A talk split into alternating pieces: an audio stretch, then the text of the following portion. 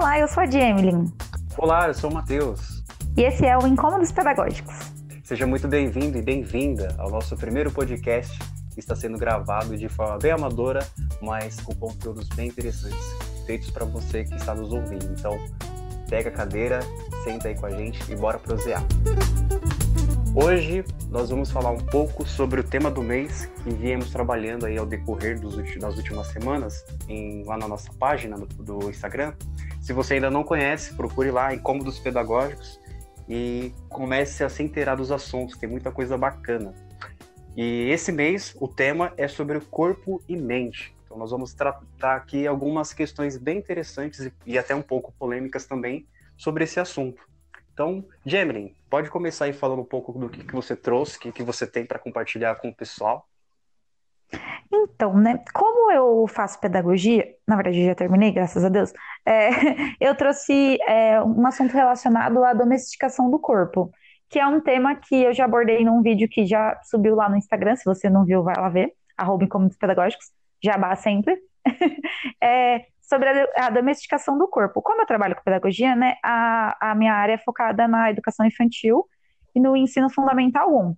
E eu trouxe esse assunto porque é, é um assunto que acaba, que eu me interesso muito por conta da, dessa minha área, e que a, acredito que muitas vezes, dependendo da escola em que a criança está inserida quando ela é criança, é, acaba passando um pouco batido. É, o que seria então essa domesticação do corpo? É, ela é associada então à, à, turbulência infantil. Então, o que seria? É, a criança, quando é mais nova, é, partindo dessa concepção, tá? Não que eu pense assim, é, de que quando, quanto mais nova ela é, menos controle ela tem em relação ao próprio corpo, é, é, tudo é relacionado a essa turbulência, de que ela não consegue se colocar no espaço de forma adequada e tudo é uma bagunça. Não que não tenha a ver com essa questão fisiológica, né, ali do, do fazer o xixi e o cocô na, na, no lugar certo, claro que tem, né, existe uma idade adequada para isso, mas essa turbulência, continua sendo associada até mesmo depois que a criança cresce um pouco mais e essa questão do, dessas necessidades fisiológicas passa. É, então, assim, se a gente parar para pensar numa escola tradicional, até naquelas que se dizem que não são tradicionais, mas acabam sendo, é, as crianças pensam na educação infantil, um pouquinho antes de entrar ali no, no Fundi 1, né, no primeiro ano, ela já tem que sentar na carteira por horas a fio, é, precisa aprender a pegar no lápis e escrever letras, que muitas vezes não tem nada a ver com o que ela realmente gostaria de estar fazendo e com o que ela necessitaria estar fazendo, porque é, nessa idade, principalmente da educação infantil, que é a área que eu mais atuei, é, maior importância é em relação ao corpo da criança. Ela precisa primeiro desenvolver esse corpo para que esse trabalho intelectual de, de aprender as letras, os números e tudo mais, ele seja feito de forma adequada. É, quantas pessoas, né, vocês que estão ouvindo a gente, acredito eu, é, quantas pessoas vocês conhecem que não sabem, por exemplo, diferenciar esquerda e direita? E não é uma questão de lateralidade, é uma questão de, de entendimento mesmo justamente porque, muito provavelmente, quando essa criança estava na educação infantil, que era o momento adequado de lidar com isso, ela foi podada de que o corpo dela precisaria estar estático e que o que ela realmente precisava trabalhar é a cabeça, né? Por isso que acredito esse tema ser tão latente é, para mim e eu ter sugerido ele no, no nosso grupo de estudos que a gente tem, e é, é por isso que a gente está falando mais sobre esse assunto. E é, porque nessa idade, nessa idade, principalmente quando passa para o fundium, isso é uma, é uma cisão assim que existe tão drástica de que o corpo não é mais importante. Né? Aí é uma outra pergunta também. Por que, que será que as crianças gostam tanto da, da aula de educação física? E elas gostam tanto, muito mais, muito depois de terem passado dessa fase infantil e, por exemplo, entrado na adolescência. Claro que tem uma outra questão ali também, né, relacionada aos esportes serem estimulados mais para os meninos do que para as meninas, mas aí é outra, outra história que a gente pode falar um pouquinho mais para frente também. É, e por que, que será que as crianças então gostam tanto de, de educação física? Porque é o único momento em que a escola tradicional brasileira permite que aquela criança possa usufruir do próprio corpo, porque em qualquer outro momento isso não, não é permitido ou não é um momento adequado. Aí você pensa, quanto tempo passa uma criança numa escola? É, em média, quatro a cinco horas, meio período. As crianças que ficam o dia todo é mais tempo ainda, e mais tempo de atividades sem sentido, é, que não estão trazendo esse conhecimento, essa consciência corporal, é, e, e, que não vão, não vão, vão entregar, sim, um objetivo, que muitas vezes o objetivo dessa escola, principalmente se pensando na, na educação infantil, o objetivo dessa escola vai ser é, entregar a criança alfabetizada, antes mesmo da idade certa, que seria no primeiro ano, é, de entregar essa criança alfabetizada por uma necessidade dos pais, ou sei lá, porque elas prometem isso, não sei, enfim. É... Ou uma, uma, um objetivo financeiro também, né? Coloque seu filho aqui que ele vai sair alfabetizado mesmo com quatro anos, sabe? Então, tipo, é bem, bem complicado. É, é, e não só complicado, como é muito triste, é muito trágico, porque é como se é, o corpo não fosse tão, não fosse mais importante, né? Então, assim, é, você, conforme você foi crescendo, aprendeu a fazer ali o xixi, o cocô, arranca do pescoço para baixo, você, você não, não precisa. Você só precisa da sua cabeça e de, da cabeça pensante, né? E como é que você constrói uma cabeça pensante se você não tem um corpo consciente? É, uma, é a questão aí que eu, que eu me pergunto até hoje. E muitas escolas continuam insistindo nisso. É muito interessante isso que você falou, né, em relação dessa separação do corpo, das aulas de educação física, que, que de certa forma, acho que até para mim também Sim, eram as melhores aulas. Para né? mim também era. Fazer um monte de coisa, e ao mesmo tempo não fazia nada, né? A aula de educação física era resumir em correr, brincar de pegar-pega e jogar bola, né? E havia algumas vezes também que a gente podia, tinha um dia da semana lá, o dia do mês, que tinha que levar brinquedo e tudo mais, enfim. Mas aí depois que a gente vai crescendo, vai uhum. se distanciando, né? Vai ficando mais é, distante do, de si mesmo. E é muito bacana porque, assim, bacana Sim. ao mesmo tempo triste, né? Porque eu me lembrei de uma de um post que eu vi no Instagram essa semana de que a gente está com uma forma didática, uma sala de aula do século XIX, um professor do século XX com um aluno do século XXI. Ou seja, três coisas completamente distintas, né, de séculos diferentes, completamente é, divergentes, né, na sua forma de se relacionar, de interagir nesse meio uhum. com essas pessoas, né?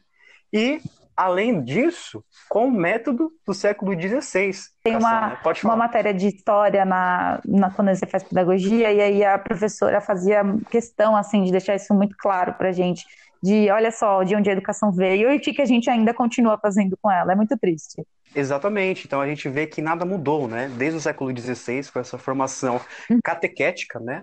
Porque é uma, é uma formação ainda de você é, forçar o outro a acreditar em coisas sem poder questionar direito, né? Um outro ponto desse assunto que eu também trouxe no, no vídeo do Instagram foi sobre a questão, é, essa questão da, da, domesticação do corpo, e aí eu foquei nessa, nesse ponto, né, das necessidades fisiológicas e de como, de como a gente tem que refletir é, essa problemática em todos os níveis da educação básica, de você ter que é, pedir para ir no banheiro, sendo que é uma coisa que, se você está na sua casa, na casa de alguém, ou em lugares de convívio social, isso não tem a menor necessidade, porque quem sabe da sua necessidade é você mesmo, você vai lá no banheiro, faz o que tem que fazer e pronto. E uma, uma esse, esse é um ponto que eu levantei no, no vídeo, que inclusive assisti lá, pessoal. E é, outra coisa também que é muito importante é que se você parar para ler a, as leis de diretrizes e bases né, da educação, lá está escrito que é, todos esses pontos que deveriam ser favoráveis à escola para o aluno, e é muito triste pensar que essas coisas são só bonitas de se ler, sabe? E elas não acontecem. É, e aí eu fico muito triste porque isso é muito pautado naquele discurso de que eu já ouvi muitos professores fala, falando, e é muito triste, de que ai, é, a, a, a, a teoria é lindo, mas a prática é tudo diferente. E assim, cara, não necessariamente, Sim. sabe? Não necessariamente mesmo. Isso é muito triste, porque assim, é, está escrito lá por um motivo. Né? Acredito eu que seja um motivo bom para todos, ou pelo menos intenção, uma intenção boa para todos.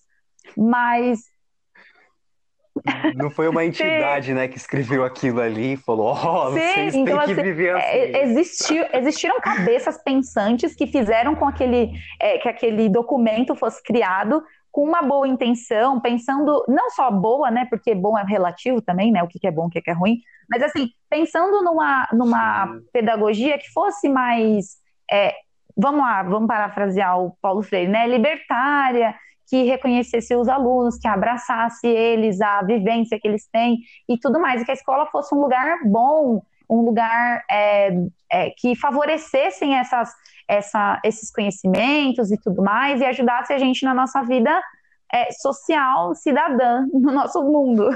Só que é muito triste, porque a, apesar disso estar escrito lá, isso não se cumpre. E não se cumpre não porque o que está escrito lá é utópico, mas porque existe, é, eu acho, acredito que existe uma, uma máxima de que as coisas na educação são diferentes, justamente por, por isso que você disse, porque a gente ainda está num, num, num, sistema educacional do século XVI. Então, assim, como é que você faz aquilo que está escrito lá, pensando numa educação do século XXI, como você faz aquilo lá acontecer se as escolas ainda, as crianças têm que sentar um atrás do outro? Né? Se o professor tem que ficar lá 50 minutos falando sobre um assunto que não interessa a ninguém em absoluto, né? E, e, e quanto mais você pensa nisso, você pensa nisso, no meu caso, voltando os anos, né? Porque como você você faz é, você dá aula de literatura e de língua portuguesa, você ainda tem os alunos mais velhos que já conseguem é, de forma triste também, mas reter esse corpo e tentar ali prestar atenção em alguma coisa. Agora pensa em crianças é, menores, sabe? Quanto menor, menor o tempo de concentração que ela vai ter. Então, assim, aquilo está sendo proveitoso para quem?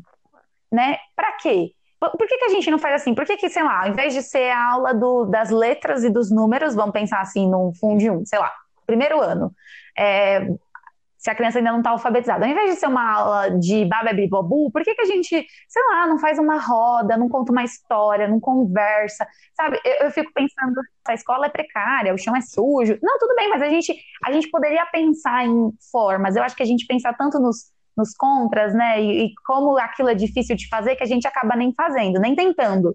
E eu penso muito na minha própria Sim. educação infantil, né? Eu estava até pensando isso hoje, antes da gente vir gravar o podcast como a minha educação infantil ela era completamente dentro desses padrões, sabe, tradicionais, muito tradicionais, que não faziam a gente pensar de verdade. No meu caso, eu tinha uma família que ainda tenho, né? uma família que sempre me, me incentivou nesse sentido é, intelectual, assim, das letras, dos números, de pensar, de conversar, de ler, de, entre aspas, né, ser inteligente. Mas, assim, pensa que para a realidade brasileira, é, isso é uma utopia, porque, assim, não porque os pais não querem que os filhos sejam inteligentes ou, entre aspas, também vençam na vida, não é nada disso, mas, assim, pensa em quantas pessoas não têm nem acesso a um livro, quantas pessoas não têm é, acesso a, a sei lá, a internet, que é uma coisa tão né, atual, a gente está, inclusive, gravando aqui por conta da internet, Sim. então, assim, é, a pessoa já nem tem isso favorável em casa, aí chega na escola, ela vai ver o babebe bobu, ela não pode brincar, ela não pode conversar com o um amigo, se ela virar para o lado, a professora já está gritando para ela ficar quieta. Nossa, tinha uma coisa que eu odiava, que a minha professora, ela batia a régua na, na, na mesa, e era um barulho tão insuportável, eu, eu, eu tava aqui no, no, segundo, no segundo da série, né, era série ainda naquela época. E ela ficava batendo a régua na mesa, e, meu, eu tinha vontade de bater aquela régua nela, de verdade.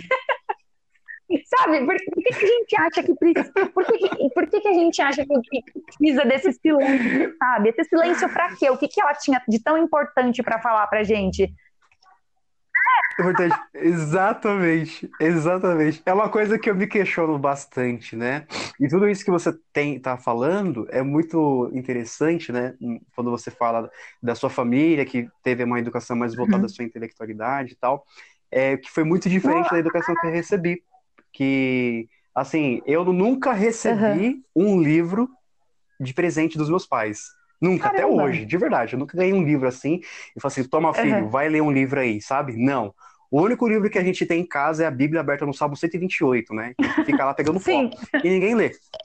E a educação que eu recebi mesmo é muito voltada a questões práticas, sabe? A questão assim, tipo, ó, você tem que ficar esperto para você poder ajudar sua mãe a fazer tal coisa, você tem que saber é, embalar as coisas quando você vai no mercado, você tem que saber como é que, sei lá, faz o cimento, faz a areia, faz isso. E aí eu comecei a, perceber, uhum. né, isso depois de grande, que o Brasil, o nosso país, ainda tem aquela visão de que, assim, o trabalho braçal é o único que vale, enquanto Sim. intelectual não. Então, se você está na sua casa, ou se você está no escritório, ele é muito mal visto do que aquele cara que está carregando um saco de cimento nas costas, aquele cara que está puxando, sei lá, tijolo na, no carrinho, não sei. E aí, esse trabalho que exige né, o esforço físico, ele recebe, assim, eu reparo né, na mente de alguns brasileiros, que esse sim é o verdadeiro trabalho que a gente tem que dar valor ao suor, né? quando na verdade todos os outros tipos de trabalho também têm o seu então, tipo de então, suor, seja mental, físico, né? Sim. Então é, é, bem interessante, porque aí você, voltando para a sala de aula, aí a professora exige aquele silêncio, é que ninguém pode falar nada, e o que, que a professora fala? Né? O que, que ficou ali? O que, que você se lembra? Desse momento, quando ela fez esse barulho com a régua para ficar em silêncio. Eu só lembro eu de raiva. Né? Exato. Então, qual foi o sentido de chamar a atenção para prestar né, silêncio ali para ela? Eu, eu... Né? Gente, se vocês ouvirem um carro de propaganda, estamos numa época de, época de eleição em pleno 2020, numa pandemia. Então aqui a rua tá cheio de cara fazendo propaganda eleitoral, tá? Mas ninguém tá patrocinando ninguém aqui, Sim. fique claro. É, então, eu acho, eu acredito que é muito interessante esse ponto que você trouxe, e eu acho que esse ponto ele fica mais latente conforme a classe que a pessoa é, vive. Porque, assim, se você para para. E aí, nossa, essa, essa, é uma, uma crítica que eu, eu particularmente acho importantíssima a gente fazer, que é essa, essa separação drástica que existe da escola particular e da escola pública. Então, vamos pensar nesse estereótipo de aluno e família que coloca o filho em uma escola pública que tem condição. E essas são pessoas é, que, que muito provavelmente vão fazer essa domesticação do corpo, né? Que é esse assunto aí que eu resolvi tratar. Justamente por quê? Porque para elas o trabalho que vai ser melhor remunerado e que a criança vai é, vencer na vida, entre aspas, vai ser esse trabalho intelectual. Então, na escola particular, isso é. Meu, se você vai como professor, como estagiário, né? Porque eu, eu, eu trabalhei a maior parte da minha formação como estagiária, né? Não faz tanto tempo assim que eu terminei a faculdade. Então, é, nas escolas particulares, isso é muito latente, de que as crianças, principalmente escolas, é, até escolas grandes, sabe? Não é só questão assim de, ah, é porque é uma escola pequenininha de bairro que não tem, sei lá, tanto, tanta gente progressista, enfim, não, não tem nada a ver. Às vezes, escolas grandes, escolas com nomes muito conhecidos, principalmente no, na, na pedagogia, e, e assim, que fazem esse trabalho tradicional porque visa só esse trabalho intelectual da criança. Então, o corpo dela não serve para nada. Na verdade, ele é só um empecilho, né? É, é tratado como se fosse um empecilho. Exatamente. Então, a criança fez o xixi na roupa, sei lá, ela tem quatro anos. Não usa mais fralda, fez xixi na roupa. Nossa, não, isso já é terrível, meu Deus, ó, não, fez xixi na roupa. E já é um problema porque a professora já não quer trocar e aí tem que mandar para auxiliar trocar, porque já tem essa também, né? Tem, tem essa de divisão de trabalhos na escola particular. Se você é a professora, você lida só com a mente. Se você é a auxiliar, você, você limpa a criança, Sim. você cuida, né? O que não tem nada a ver, porque essas duas coisas são juntas. Mas enfim, também é outra história. e na escola pública, Deixa é. eu só, só concluir, aí você fala, pera rapidinho. E aí na escola pública fica essa, essa questão assim de que é, essas pessoas que muito provavelmente vêm de baixa renda, é, não tem muito essa questão intelectual na família, muitas vezes ninguém fez faculdade, então a, aí tem o, o, o filho vai para a escola, e aí o que, que é realmente importante? Não é importante que ele aprenda baba bobu. É importante que ele, igual você disse, que ele saiba colocar as compras dentro da sacola. É importante que ele saiba misturar o cimento para ele bater uma laje, porque isso é o trabalho de verdade, porque o trabalho de verdade é, não é o intelectual, né? É o braçal. E aí na escola particular é o real, é o contrário. Então, o que, que é realmente importante é só que você, o seu corpo morreu e só a sua cabeça importa, né? Acho que fica muito assim, essa cisão assim muito clara para mim com essa questão que você trouxe. Mas pode falar. É muito interessante isso que você falou, porque eu lembrei de uma situação é, que eu não sei nem se compete, né, falar nisso, mas eu queria trazer também para uhum. discutir, que é quando a criança ela faz xixi na calça, como uhum. que ela é vista, né, pelos demais. Eu lembro que quando eu vi alguém fazendo xixi é, na roupa, o olhar que me dava é que aquela pessoa uhum. era uma, assim inferior. Ela ainda não era desenvolvida. E aí você sabe por que, que a gente pensa dessa forma? Por que, que também os adultos mostram, né? Que é, é aquilo, né? Você mijou na cama, Sim. você ainda é um bebezinho, né? E assim, eu via crianças assim de 12 anos, sabe? 11, 12 anos, que mijava na cama e ainda era visto e tratado uhum. pelos pais como um bebê. Então, acho que isso ainda é também uma domestificação do, por, do, Sim, do corpo. A... Né? Então, depois que a criança sai desse, desse desfraude ali pelos dois, três anos, às vezes quatro, enfim, depende da, da questão que a criança vai trazer, é, é começa a ficar estranho alguém não ter esses esfíncteres aí bem, bem trabalhados para conseguir é, não fazer o xixi, o cocô na, na roupa. Mas assim, sabe que eu, que eu acredito que, pelo menos essas crianças mais velhas, é sempre uma questão emocional. E não é nem que eu acredito porque, ai, vozes da minha cabeça, mas é por uma questão prática, é, prática não, de experiência. Uma questão de experiência, porque é, eu, eu lembro quando eu tinha mais ou menos uns. Acho que eu estava na terceira série, por aí. E tinha um menino na perua que, nossa, ele era tão ridicularizado porque ele fazia xixi na roupa. Porque todo, toda noite ele fazia xixi na roupa, toda noite. E aí o pai e a mãe dele contavam para o tio da perua, e o tio da perua envergonhava o menino mais do que do que ele já estava envergonhado por fazer xixi. Ah, era terrível, assim. O que que isso ia... Me... Meu, ele... Te... Eu, já, eu tenho certeza que ele já tinha vergonha de fazer isso. Então ele não fazia... É, não era porque ele não tinha vergonha, porque ele era um sem vergonha ou qualquer outra coisa mas é porque existia ali alguma questão emocional. E, uma, e muito provavelmente, isso é o que mais me dói pensar, uma questão emocional relacionada a abuso, abuso sexual.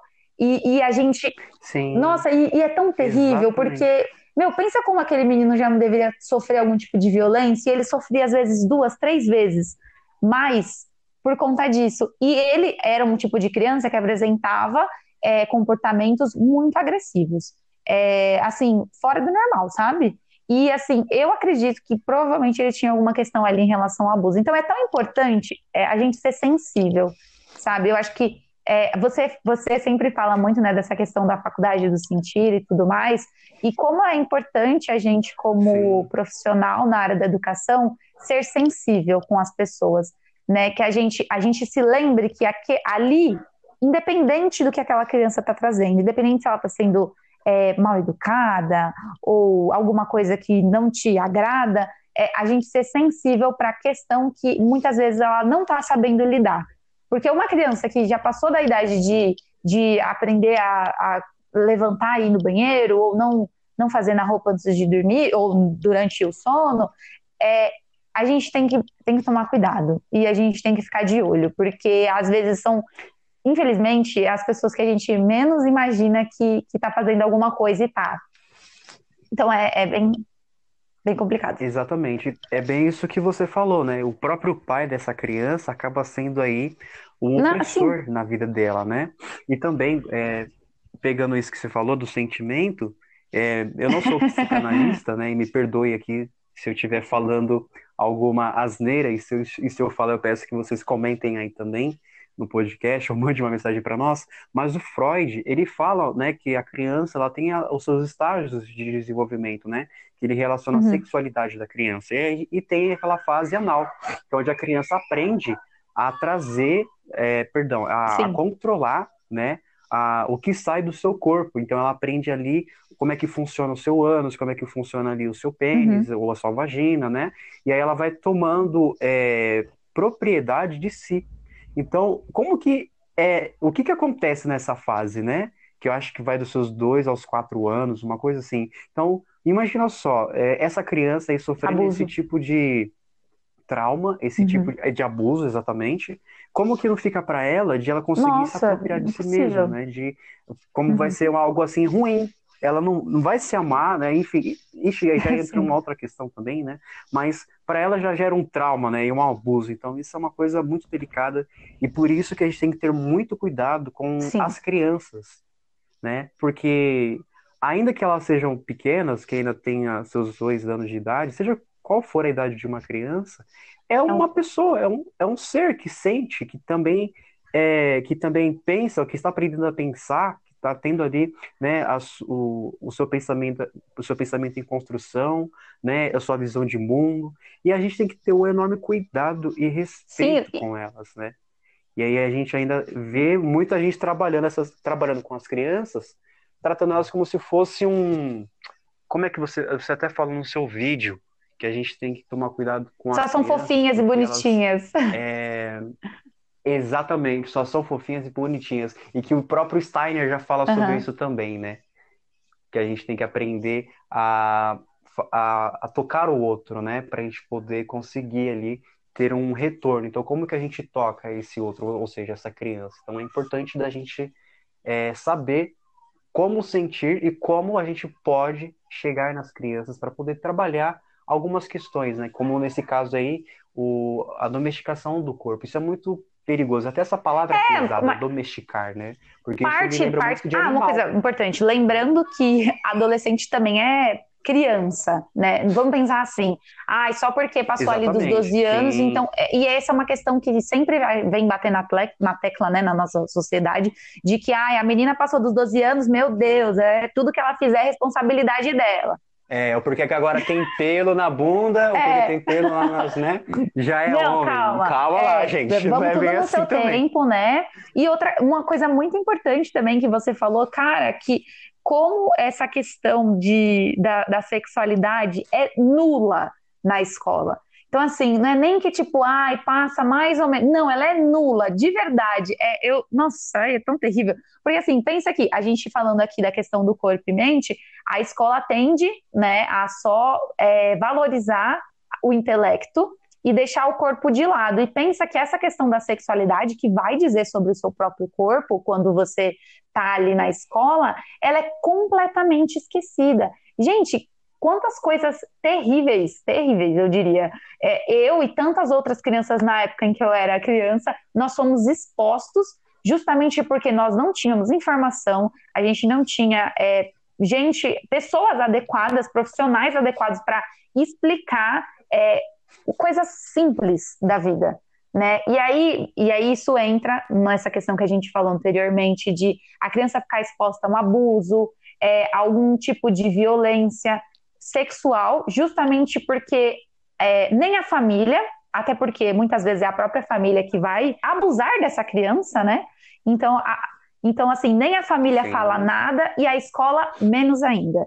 Né? Eu, eu lembro que na minha época, pelo menos, eu não sou tão velha assim, tá? Eu tenho só 22 anos, mas eu lembro que na minha, mesmo não sendo tão velha assim, tipo, nos anos 2000 agora, não faz nem tanto tempo assim, é, eu lembro que a primeira vez e única que foi abordado sobre algum tema em relação à sexualidade na escola foi na sétima série, que hoje equivale ao oitavo ano. Pensa, as crianças já têm o quê no oitavo ano?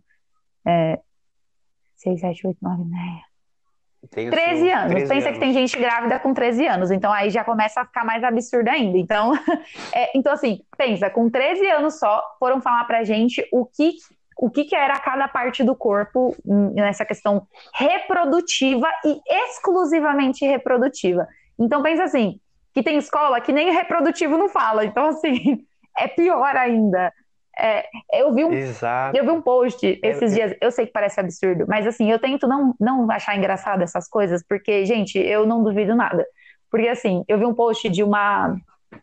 É, que um médico publicou que ele falou que foi, ele foi atender uma mulher de tipo, acho que já uns 18, 19 anos por aí, e ela foi até o médico é, falar que ela tinha uma coisa na barriga que se mexia e ela não sabia o que era. E assim, gente, 2021, sabe? 2021, quase, né? Mas assim, Exato. 2020 a pessoa, como assim, sabe? Ela não. E, e, aí eu não dou risada disso, eu não acho que, oh meu Deus, até parece, ela é uma safada, como assim que ela não sabia que aquilo lá dava em filho? Mas assim, gente, de verdade, tem gente que não tem informação de nada, para nada. E a escola se omite. Exatamente. E tem, além disso, o machismo também, filha da puta, que Sim. caga com tudo isso, né? Porque tem o, o que que acontece, né? Isso que você falou me lembrou muito de uma história que a Priscila, ela contou, que, que inclusive foi o que incentivou a pesquisa dela uhum. de mestrado, né? Que ela estava fazendo um atendimento e uma mulher de mais de 50 anos não sabia da onde a filha dela tinha vindo. E aí ela falou assim: como assim você não sabia, uhum. né? Pensou, né? E aí realmente a mulher não sabia, né? Ela nunca tinha se olhado, nunca tinha visto o seu corpo, olhado as suas partes íntimas, né? E aí a gente começa a ver que há um grande problema em, quando a gente não fala né, de sexualidade uhum. na escola, na educação, e trata isso como um tabu, principalmente o tabu é, até no, no ethos Sim. religioso da coisa, né? porque fica refém disso tudo. E eu lembro que foi, olha que coincidência, porque também foi uhum. na sétima série, Gemini, que eu ouvi falar sobre as doenças transmitíveis uhum. sexualmente, né? Então, foi lá que eu ouvi sobre a gonorreia. E nesse dia que eu falei, cara, depois que eu ouvi sobre gonorreia, eu nunca mais eu vou sentar no vaso público na minha vida, né? Porque eu, eu, percebi que se eu sentasse ali naquele, naquela cadeira de, qualquer, de um bar, de um boteco, de um restaurante, eu, ia, eu, eu tinha a chance de pegar uma gonorreia lascada e ter um clover bem no meio do meu, né? E eu falei, não quero. E aí, olha só, é uma educação que me preveniu uhum. de muitas coisas, né? Que dali eu comecei a, a procurar, né? Sobre o que, que eram essas doenças. E a gente acaba tendo várias informações. E é, é importante ter um adulto aberto a explicar isso porque a gente também tem os pais que não falam sobre isso. Meus pais, tirando a minha mãe, mas meu pai nunca falou para mim, por exemplo, o que, que era uma masturbação, uhum. por exemplo, né? Como que a gente tem que, é, enfim, se relacionar com as mulheres, enfim, né? Dependendo da sua orientação é, sexual, como é que você se comporta, né? Então, eu acho que isso é, é um crime que a gente comete Nossa, com as crianças de não falar, né?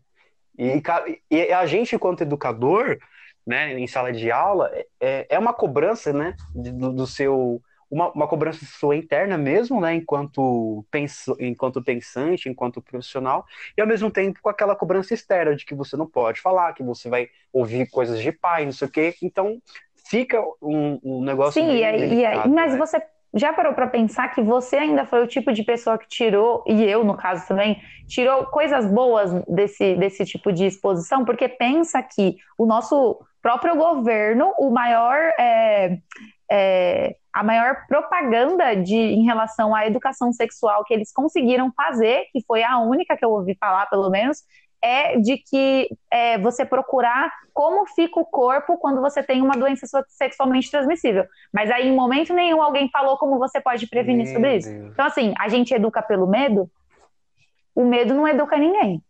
Porque eu tenho, eu tenho certeza que pela minha própria experiência mesmo, quando eu era criança, é, adolescente ali, o medo nunca, nunca fez com que eu não digitasse ali no Google um monte de coisa que eu não deveria nem saber naquela época, ou que eu não deveria nem ver nunca na minha vida, porque são coisas que, que as pessoas não, não precisam ver ou vivenciar com outras, que, sem, sem ter uma idade minimamente adequada para entender sobre o próprio corpo, imagine o do outro, coisas que nós e tantos outros são expostos.